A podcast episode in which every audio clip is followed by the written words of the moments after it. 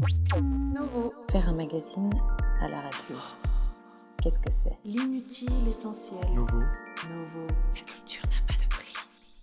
À Londres, depuis cette fin de mai qui fait chanter les espoirs de toutes celles et ceux atteints du syndrome de la caverne, le week-end, on est soit au pub, soit au musée. Ce doit être un effet dramatique de l'âge, mais moi j'attendais plus le retour des musées que celui des pubs. Parce que quand j'avais habité à Londres, avant la Covid, j'étais, comme on dit, tombée en amour pour les musées londoniens. Ou plutôt pour la façon dont on y entre. Après des semaines de travail intense, j'aspirais à ma dose hebdomadaire de contemplation improductive. Aller au musée à Londres, euh, ça commence par la balade pour s'y rendre, parce qu'on habite rarement à côté. Aller à la Tate moderne, le musée d'art contemporain, c'est longer les bords de la Tamise, brune et agitée, sent sauvage et en hâte d'arriver quelque part pour charrier des tonnes de glaise épaisse.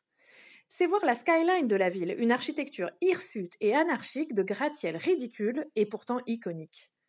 C'est se tenir non loin du Globe, le théâtre légendaire à colombage de William Shakespeare, qui n'était pas à l'origine au bord du fleuve Brun, mais quelques enjambées plus loin.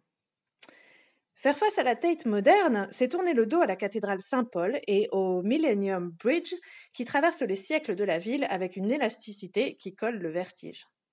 Et puis, et puis, il y a là le bâtiment de la Tate lui-même, tout de briques brutales et de formes industrielles, flanqué d'angles en trompe-l'œil qui dénotent une subtilité inattendue, et d'une immense cheminée, axe phallique en forme de doigt d'honneur à la religion d'en face.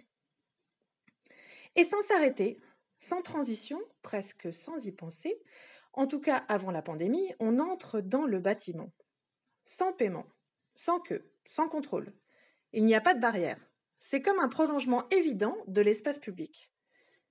L'entrée gratuite concerne la collection permanente et quelques installations. J'y ai vu par exemple l'impressionnante série de photos Ballad of Sexual Dependency de Nan Goldin qui retrace son quotidien sous emprise du sexe, d'un homme aimé et violent, de la drogue, des portraits tendres et sans concession de ses amis, de leurs fêtes, de leurs errances et de leurs souffrances, dans le New York de la fin des années 70.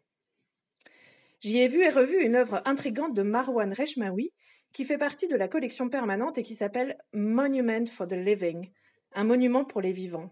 Il s'agit d'une tour en béton qui fait office de miniature, enfin assez grande quand même, à taille humaine, d'un bâtiment célèbre de Beyrouth, la tour Burj al-Mour. C'est le squelette du bâtiment.